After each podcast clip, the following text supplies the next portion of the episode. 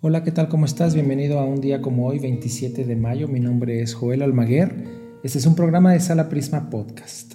El día de hoy recordemos a la grandiosa e inigualable bailarina y coreógrafa estadounidense Isadora Duncan, quien nace un 27 de mayo de 1877. Un buen día para recordar la danza y la maravillosa expresión artística de este arte. Ella explota la capacidad de nuevas tecnologías porque baila en una nube de seda iluminada por los nuevos sistemas electrónicos o eléctricos que había en los teatros en aquella época. Ella, además de utilizar todos estos elementos de tecnología eh, en su época, también va a usar los ideales, va a utilizar los ideales del antiguo arte griego y en base a este ideal de arte griego se va a inspirar para nuevas formas más naturales en la danza. Ella va a utilizar el cuerpo no solamente como un medio, sino como un instrumento de expresión emocional y no tanto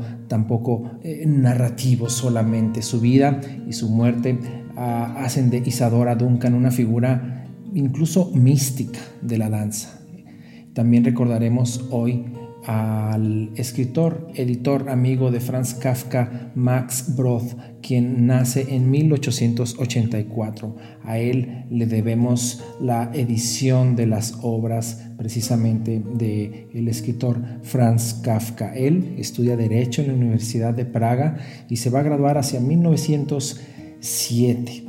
Eh, después de eh, algunos años, Brod conoce a Franz Kafka en 1902, un 23 de octubre, cuando los dos eran estudiantes. Él, Max Brod, había dado un discurso en alguno de esos lugares sobre Arthur Schopenhauer y Kafka, un año mayor, se dirige a él tras el discurso y lo acompaña a su casa. Desde, ese entonces, Broth y Kafka se ven con frecuencia, muchas veces diariamente, y se convierten en los buenos amigos que serán durante toda su vida. También recordemos a los personajes que fallecen un día como hoy, comenzando por Niccolò Paganini, quien fallece en 1840. Este compositor italiano y excelente violinista es considerado el arquetipo del virtuosismo del violín y uno de los máximos representantes del instrumento, de este instrumento en el romanticismo. Él, con toda su técnica, con todo su virtuosismo y las obras que deja a la posteridad, va a aportar un desarrollo fundamental para la técnica moderna del violín, con sus 24 caprichos, que son una de las obras más conocidas que tenemos del compositor sirve como inspiración a numerosos compositores. Ya sabemos algunas versiones que hacen, por ejemplo, Rachmaninoff. Y finalmente, hoy recordaremos al compositor italiano Luciano Berio, quien fallece en el año 2003.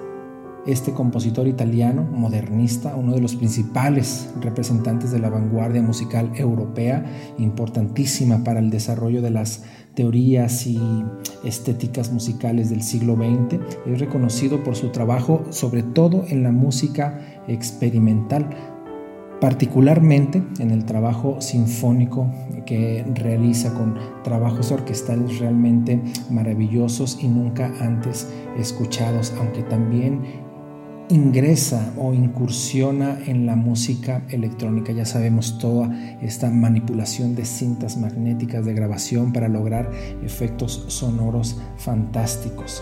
Podemos recordar dentro de las obras electrónicas uno de los más influyentes trabajos que realiza sobre el tema Omayo a Joyce en 1958, basado en la lectura que hace su primera esposa, Catherine Berbel, en una excelente eh, soprano sobre la novela de Ulises de James Joyce y precisamente este trabajo lo hace con uno de los pensadores más notables de nuestro, de nuestro tiempo, Humberto Eco. Y es así como llegamos al final de un episodio más. Yo te dejo, te agradezco tus suscripciones, te agradezco compartas estos episodios. Estamos día a día compartiendo fechas, personajes, hombres y mujeres de la historia que pasan a la posteridad por haber legado cosas importantes para el desarrollo de nuestra sociedad, sean estas del rubro que sea a nivel cultural.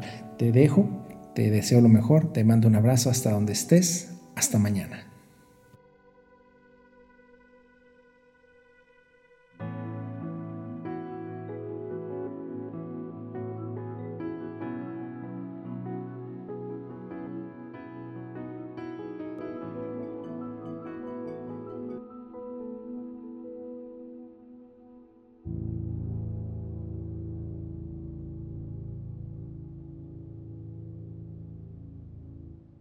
Este programa fue llevado a ustedes por Sala Prisma Podcast. Para más contenidos, te invitamos a seguirnos por nuestras redes.